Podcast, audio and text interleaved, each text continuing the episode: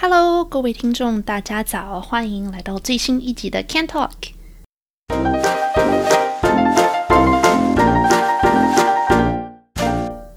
最近呢，在北美这边，最近最火热的话题，应该就是美国上星期刚刚发生的枪击案吧。那对于还不是很了解这宗案情的听众呢，呃，这边简单为各位稍微讲解一下发生的是什么事情。那美国上周十七号的的时候呢，在乔治亚州的亚特兰大市发生了一件枪击案。那这个枪击案之中呢，造成了八人死亡。那在这其中八个受害者之中呢，又有六个人的身份是亚裔的女性。虽然美国官方一直到今天为止啦，都还没有确认凶手行凶的动机是不是基于种族仇恨，但是呢，在这个枪击案的第二天，就有大概一百多人去华盛顿的唐人街游行。呃，一方面是默哀啦，那另外一方面，大家我觉得大家都相信这个枪击案跟疫情期间这个直线上升的这个所谓 anti-Asian 的这个反亚裔。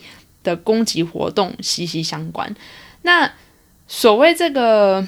anti-Asian，还有就是对针对亚裔民族的仇恨攻击，其实从疫情期间以来，我至少在新闻上啦，就常看到说，其实有一直在节节上升的势头。但是我以前一直都没有特别的去在意。一方面是，其实说实话，好像大家都习惯了，就不管是在美国还是在哪里，其实都有这样子的。的案件发生嘛？那虽然说以数据上来看的话，上升了非常非常多，但是呃，因为我住在的区域可能就是一个比较多元的大城市吧，加上我又比较少出门，所以平常其实也很难说会亲眼看到这样子的案件。但是一直到这件事情发生了之后，我觉得好像可能北美的一些华人族群才突然像醒过来一样，想说，诶，好像。真的，现在这个种族仇恨的情况已经到有点夸张、有点难以控制的局面了。所以呢，呃，因为我也是亚裔嘛，然后加上我也住在北美，所以呢，今天的这一集内容呢，就希望能够跟大家讨论，还有跟大家讲解跟介绍这个仇恨攻击的由来，还有就是说现在在加拿大针对亚裔仇恨攻击的现况。那在讲到加拿大的仇恨攻击等等问题之前呢，我觉得也许我们应该先定义一下，就是到底什么是仇恨攻击？到底它的定义是什么？其实虽然它这个定义是最简单的，因为。顾名思义嘛，就是对某个人有仇恨才去攻击他。但是这个其实它的定义也是最难的一部分，以法律的角度来说。因为虽然仇恨犯罪的定义是属于法律问题，大家同时又包含政治跟文化问题。那对于很多人来说也是个人的问题。它是一种刑事犯罪，是出自于你，比方说对于性别认同啊，对于你民族背景或是种族的偏见。嗯，然后犯罪者选择受害者的标准是基于他们的身份，或者说他们被这个加害者主观所认为的的身份。可是呢，正是因为这是出自于。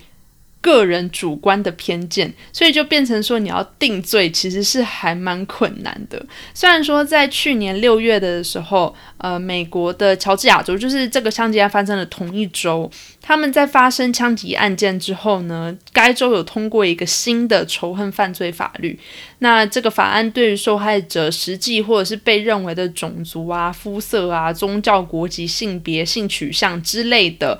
以这些东西为动机的犯罪行为呢，他们有规定了一个比较可能更严厉的处罚吧。但是，虽然总体来说，如果你一旦被定位成说是仇恨犯罪的话，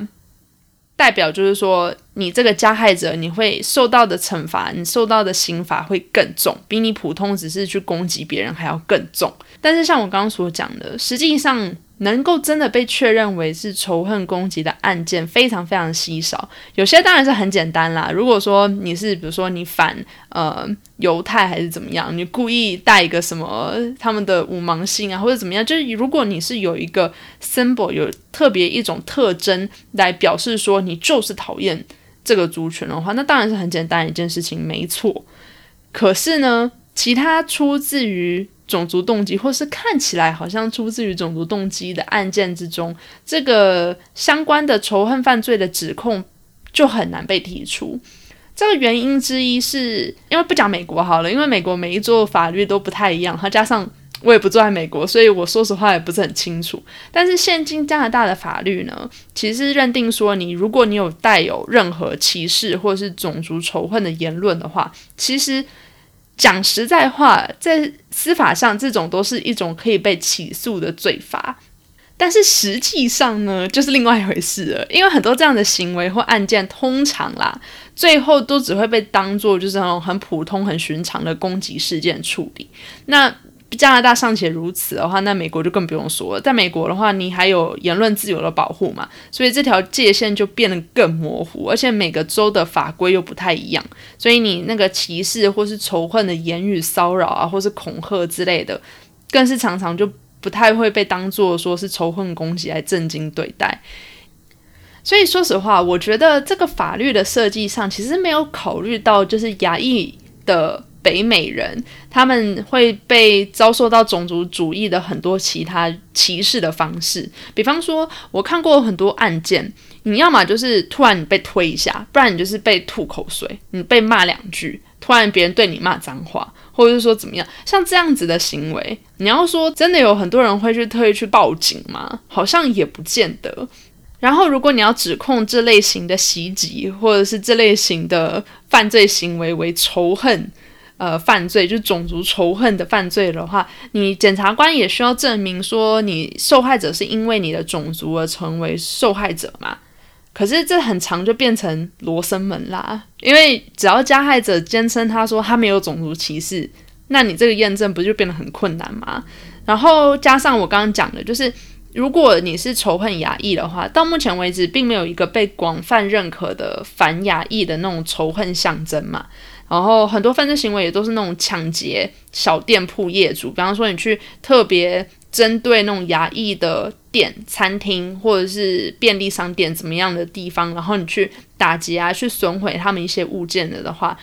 其实这类型的案件很多时候那个动机都会只会被简单的归类于说，比如说哦，只是想要钱，只是抢劫，并不一定，应该说很难去跟种族仇恨画上等号，或者说甚至是做这样子类型的连接。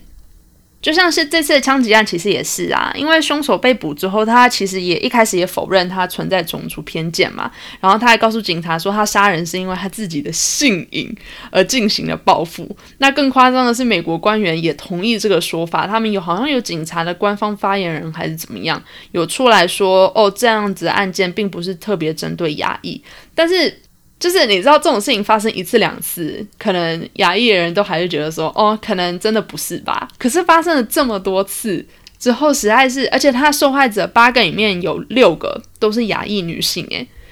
这很难不让人去质疑吧？至少我自己是很很不相信这种说法啦。那先不论美国好了，就是现在在加拿大的仇恨攻击现况。呃，其实早在疫情发生之前啊，那可能很多人会觉得说是疫情的关系，是因为嗯这个 COVID 的关系，所以才很多人会把疫情跟亚洲人做连结嘛，所以才会针对亚洲人的攻击行为才会变多。但是虽然说这样的说法也是有根据的，但其实在疫情开始之前呢，加拿大一直以来都有这种种族仇恨，尤其是针对华人的情况存在，像。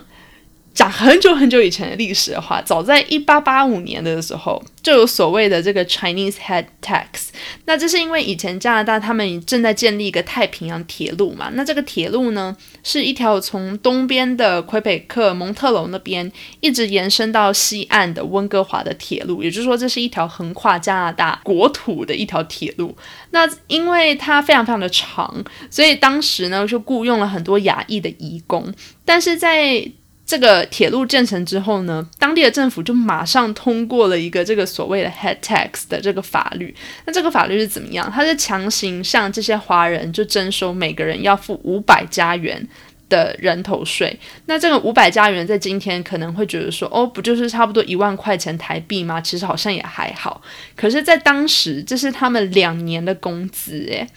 而且这项税务是只针对呃进入加拿大的。各国移民中的华人。而已去征收，那这也是加拿大史上第一个特别去针对种族背景而排挤还有歧视的移民法规。那到一九二三年的时候呢，他们还有通过一个叫做《华人移民法》的法律啊，有些人也会简称为“排华法”啦。基本上就是顾名思义嘛，它就是禁止华人移民到加拿大来。而且这条法律还存在了二十多年哦，一直到一九四七年才被废除。那这二十多年的时间来呢，只有好像二十多个人华人移民有办法因为特殊身份而来到加拿大。这种歧视的历史，一直到很不久之前的二零一四年，所以也就是真的是就七年前的事情而已。那个 BC 省。才正式向华人的移民道歉。那当然了，除了华人以外，其他亚裔的居民，比方说印度人啊、日本人啊，也分别受过很多其他不公平的对待。比方说，法律明令禁止他们的移民申请，或者是说，二战的时候有很多专为日本人而设的那种拘留营之类等等。所以这些政策跟法律，这其实就是要印证一件事情。那就是，其实北美针对于亚裔人种的歧视是很早很早以前就存在的了，所以其实原本在加拿大的仇恨攻击数量就不少。光是二零一八年，二零一八已经距今已经三年多前了嘛，这三年多前的时候就有两千起相关的案件，但是这些案件里面只有大概三十趴左右有被解决，然后在这三十趴里面呢，只有六十多趴的人有被起诉。虽然说你会觉得说哦两千起，然后听起来好像也没有很多，还是怎么样？但是疫情就好像让仇恨攻击就变得越来越多了。光是在加拿大的温哥华，就发现说它的种族仇恨攻击的数量跟前一年比是暴增了七百多 percent。那在美国的话，听说这个数字是来到一千七百 percent，所以一千七百 percent。在十二个月里面就能够暴增到一千七百 percent，真的是很夸张。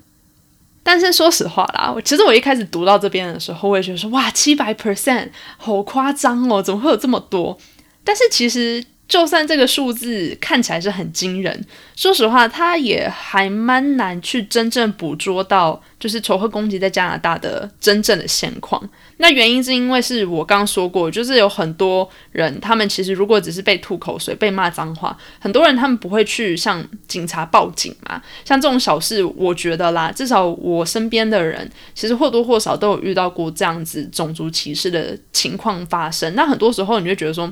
多一事不如少一事就算了，或者说你就当做没听到，或者说你就当做被狗吠好了。然后很多人就会觉得说息事宁人就算了。所以其实真正有被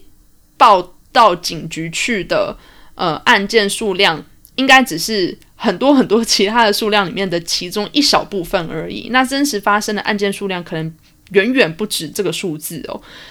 那还有另外一个原因，就是刚刚所说的那个法律漏洞嘛。那这个漏洞就让很多案件处于一个很模糊的地带，又不太容易被真正定义成是仇恨攻击。那加上它也有些分类不当啦，比方说，如果你光看字面上的意思是，比如说 anti-Asian，那这个 Asian 亚洲人的定义到底是什么？一开始听到亚洲人的话。这个定义场也不清不楚的嘛，很多人第一反应是会觉得说，哦，是东亚人，比方说日本人、韩国人。可是实际上，要能够被归类在 anti-Asian，就是反亚裔的这种仇恨攻击里面了的话，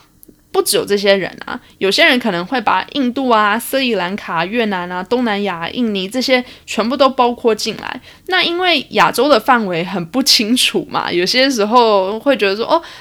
这个地方算是亚洲吗？还是说这个地方不算亚洲？很多人其实对于自己身份认同上，可能也不是很清楚自己到底算不算亚洲人，或者说算不算大家眼中典型的亚洲人，所以就变成说让这类型的案件归类跟说这样子的分类就变得越来越模糊，然后也让收集这方面的数据就变得更困难了。其实我觉得大家很好奇的一件事情，应该就是到底。在加拿大有没有受过种族歧视的经验？我自己的话是有啦。我曾经在刚来的时候，我在巴士上就被一个白人老爷爷吼说：“哦，你应该滚回中国之类的。”然后我当时才刚搬来嘛，然后我住的小镇又是那种与世隔绝，也不能讲与世隔绝，可是它就是比较乡下的小镇。那在那个小镇里面又都是很多都退休老人啊，所以我常在路上看到的都是那种笑眯眯跟我打招呼的老人，就没有特别想过说有人会因为我的亚洲人的身份而歧视我。那加上我那个时候去念了高中，其实里面亚洲人也算是很多，真的蛮多的，我自己都有点吓一跳，所以也不会特别觉得说我。有点格格不入的感觉吧。但是那天我去搭公车，就一上车就突然看到有一个白人老爷爷，然后他看到我之后，他就直接就是臭了一张脸走过来，然后拿拐杖就是打我前面的那个栏杆，然后说：“你为什么要来这边？你应该滚回中国啊之类的。”一开始其实没有什么特别反应，因为我还没有。脑袋可能还没有理解，说他正在歧视我还是怎么样，所以我就愣在那边。他愣完之后，我的我可能脑袋突然那个神经连接上了之后，突然了解他说：“哦，这个人在歧视我。”的时候，我就赶快下车了。我那还有另外一次是，也是在高中了的时候，有一次刚好跟其他学校的学生有有接触。那其他学校学生有一个金发碧眼，就是那种很典型的外国人小女孩，你知道。然后我们那个时候大概也就才十四十五岁左右吧。就是有种小屁孩的年纪吧，然后我不知道是不是因为当时大家都很不成熟，但有一次我们就是在互相聊天的时候，他就突然转头，然后用笑着哦，就是带着个明朗的笑容，但眼睛就是很有点嘲讽吧，呛我说：“哎，你的皮肤颜色就跟小便一样。”诶，然后我整的就是愣在那边，呃，然后我也不知道怎么反反击，嗯。我不知道大家，如果你会两种语言或是多种语言的话，通常你听到一个一句英文，我会必须要在脑袋里面先翻成中文，然后理解。那这是我刚搬来的时候啦，因为通常都要在脑袋里面进行那个翻译，有没有？所以等到我翻译过来，然后理解他的意思之后，我就一直在脑袋里面搜寻我要怎么呛回去。可是我中文能想到的，其实一是想不太到，二是我还要再翻译回去。所以等到我翻译完了的时候，他已经走了。然后我就觉得有种输了的那种感觉，因为我不是不愿意帮自己发声，我当时也很想呛回去的，可是我没有呛到啊，让我觉得好可惜哟。那这些都是还都能够算得上是高中的时候，可能小屁孩或是那种比较顽固的老人才有的那种歧视。我相信应该很多人其实，在小时候可能年幼无知，会讲一些。自以为很酷，或者是怎么样的话，但是其实有时候并没有办法一百趴的了解到说这样子言语带给别人的伤害有多重，所以我也不想跟当时呛我的那个女生计较啦。但是等到我出社会之后，其实我发现其实还是有一些种族歧视的因素在里面诶，因为。哦，再很快分享一个故事好了，就是我现在的职位是做呃 UX research 嘛，那这个 research 的职位呢，就必须要常常的去跟客户就是做沟通跟了解，就是说他们怎么样使用我们的产品，还有哪些地方可以改善之类的。那因为现在疫情的关系，很多这样子的沟通跟交流都是线上的嘛，我们就会视讯啊什么的。那有一次我跟美国的一个客户在聊天，就也不讲聊天的，但我在我们在开会的时候，一开始我们是没有开视讯的，后来等到我开了视讯之后，他突然看到我，然后他突然脸色一下子就变了，他可能可能突然意识到我是个华人吧。可是我会想说，其实你听我的口音应该也听得出来，我不是就是那种白人没口音的的类型啊。为什么然后突然看到我的时候，突然突然这么震惊？但总而言之，他看到我的脸之后，他突然脸色就变得超丑，然后真的是秒关哦，他就真的是一秒就挂掉，他就说：“哦，那个我还有事，然后要先走，我就挂掉了。”所以我一直在思考一件事情，就是说他到底是因为看到我是亚洲人才挂掉的呢，还是说是我长得就是不合他的意，还是怎么样？所以我也不知道啦。但我觉得这三个经验里面，我自己觉得我都有一点不太舒服的感受。那前两个不用说，我是直接就被骂。然后最后一个，虽然他没有骂我，但是他给我的感觉就不是非常的、非常的友好跟友善。所以我自己是觉得加拿大其实还是有种族歧视的。那虽然说，通常就算我身边牙医的朋友或多或少都遭遇过类似的事情，很多人其实也不会特别说点什么。那这我觉得是有几个原因啦，可能一就是大家从小受的教育就是你不要出头，不要惹麻烦，就是认真工作啊，然后努力念书啊，然后你去跟别人吵架或是争论这种事情，其实也没什么用，因为别人的。偏见或者歧视就还是会存在嘛，然后与其说你去跟别人吵架，说不定还会让自己陷入一些危险。所以至少我自己的家庭教育的话，是从小就是说让我不要太出头，然后让我不要就是呃事事与人争辩什么的，就是当一个乖乖巧啊、顺从的好好学生、好好小孩这样就好了。所以我觉得，因为可能亚洲人这这种类似的。呃，家庭教育比较比较常见的关系，所以就很难说你遇到什么不公不义的事情，你就马上为自己站起来发声吧。那二是很多时候有人觉得，其实说了也不可能有什么改变，就大家可能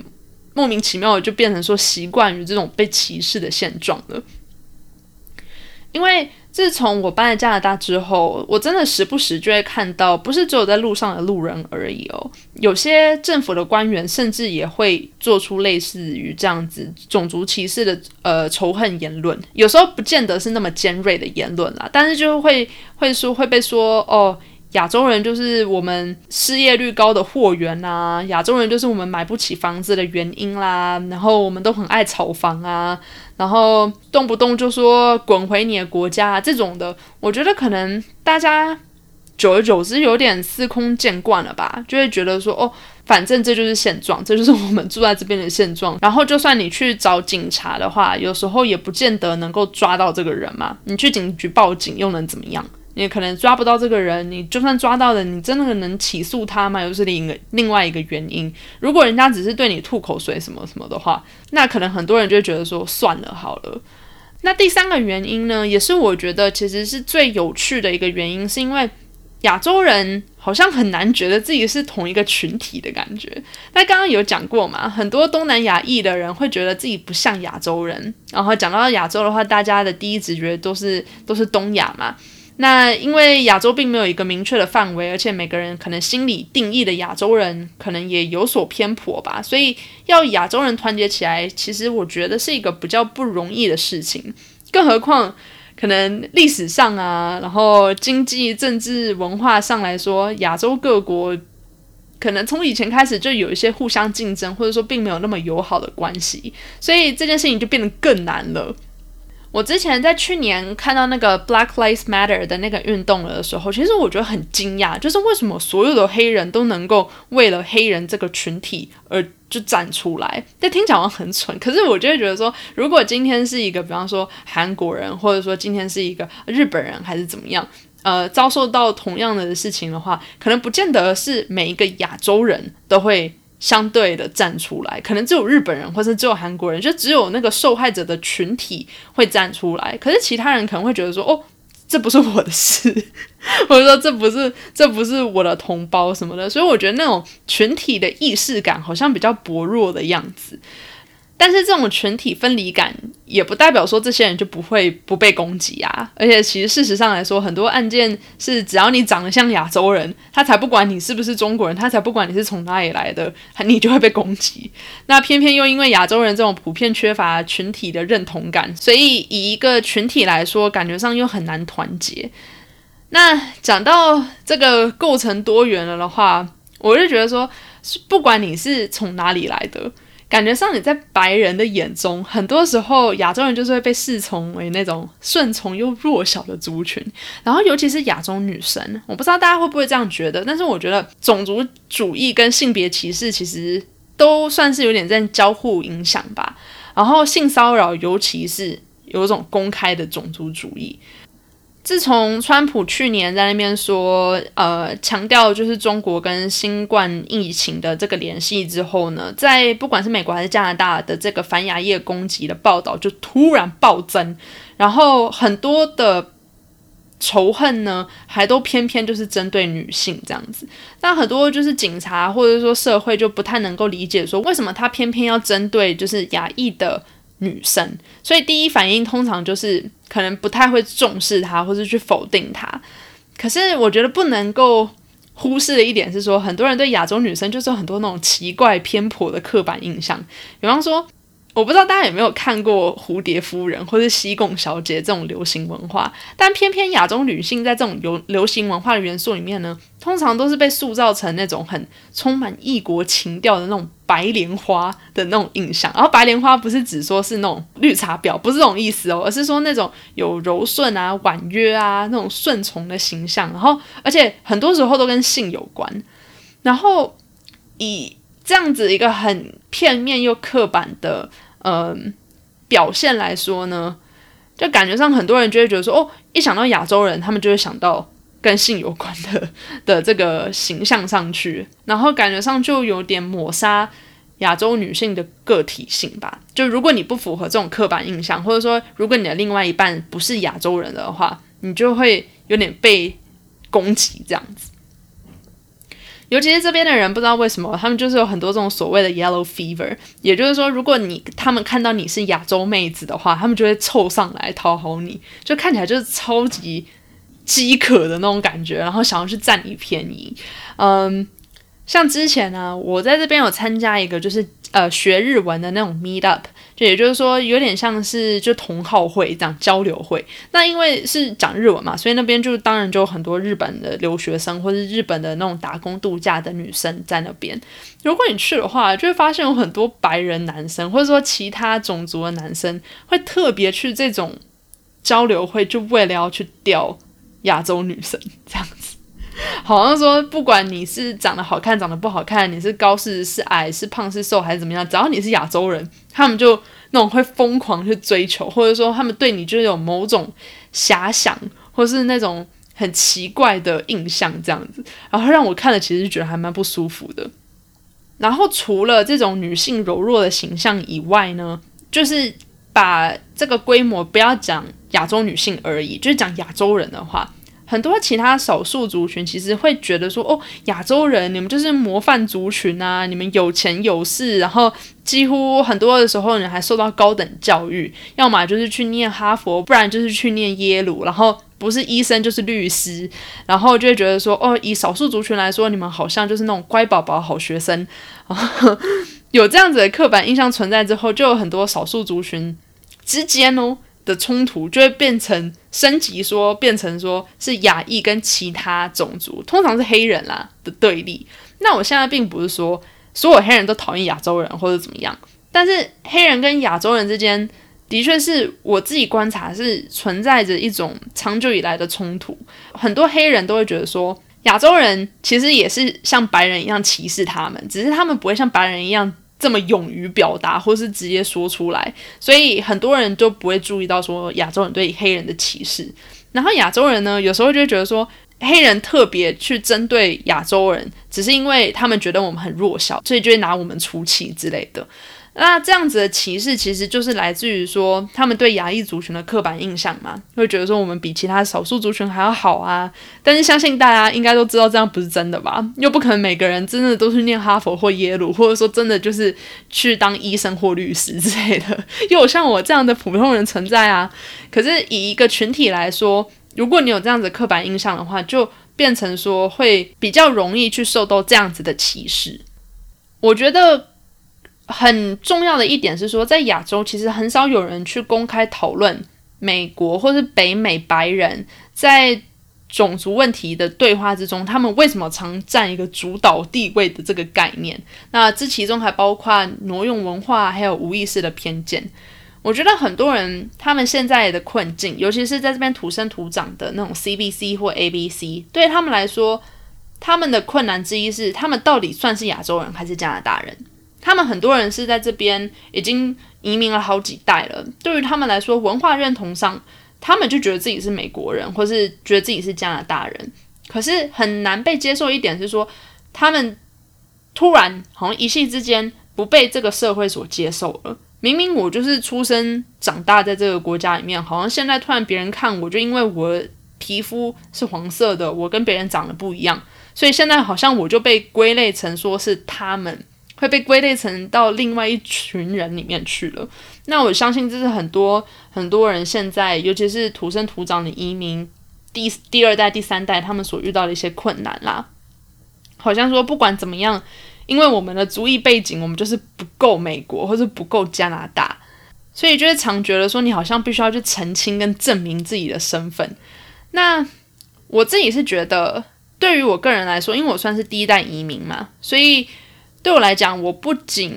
觉得我算是加拿大人，我觉得我自己也是亚洲人啊，所以对我来说这个问题就变得有一点更复杂了。因为可能对于土生土长的第二三代、四五代移民来说，他们想要做的是证明说我们是加拿大人，我们是美国人。然后对于对于我来说，这里就是我的家。可是对于我来说，我会觉得说。两边都是我很我视为家的地方，能不能不要这样？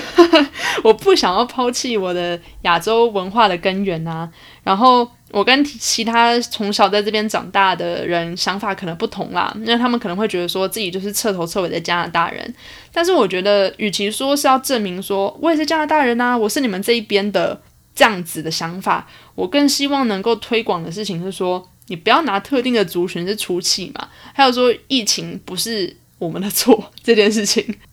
我觉得热爱我自己的文化背景是一回事，然后这不应该被拿来当做就是被攻击的一个借口。也就是说，现在好像感觉上很多人会会急着去证明说，哦，我是美国人，我不是什么什么人。但对我来说，两边都是很重要的呃文化认同、身份认同，然后我不想要抛弃任何一方。所以可以的话，当然这是很理想的状态啦。但是，呃，可以的话，真希望大家能够理解到，就是说，这个疫情其实并不是特定族群的的问题，然后更不是我们这些住在住在北美的人的问题。不要再拿特定族群出气了，这样子吧。哎，对。那总而言之呢，其实我觉得，嗯，到现在为止来说，现自从上个礼拜的枪击案发生之后，现在有点人心惶惶嘛。说实话，我虽然很少出门，然后出门的时候也大多都只是去超市买菜而已。可是看完那个报道之后，我也会有一点点害怕，会怕说会不会被打。虽然我觉得在加拿大这种状况应该比较不会发生啦，可是你这种事情也很难讲啊，对不对？那。我只能说，虽然可能现在大家心情都觉得很害怕，然后疫情到现在也已经一年多了嘛，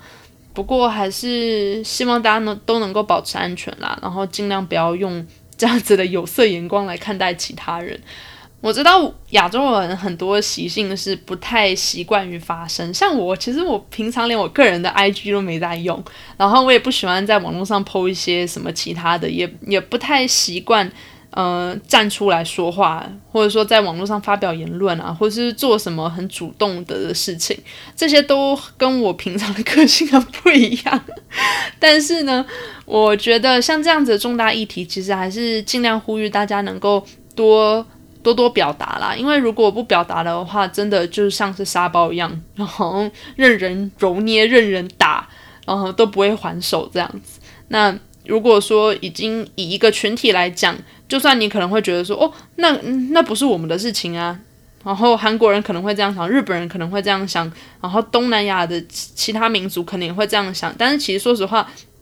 白人或者说其他种族人，并不会因为你是哪里来的就特别对待你，也不会因为你是医生啊、律师啊、有钱的人还是怎么样，就不会去歧视你。而这到头来，其实种族歧视就是就是歧视，所以它其实并不会。并不会分分类的，呃，所以现在的话，呃，如果有相关的活动的话，还是希望大家能够多多多多参与，然后为这个族群发一下声，这样子。那。我知道，其实，在北美来说的话，这样子的 hate crimes，这样子仇恨攻击还有很多，然后可能也没有办法一下子就马上平息吧。所以，如果各位听众朋友有什么自己的经验想要分享的话，也非常非常欢迎你们留言给我。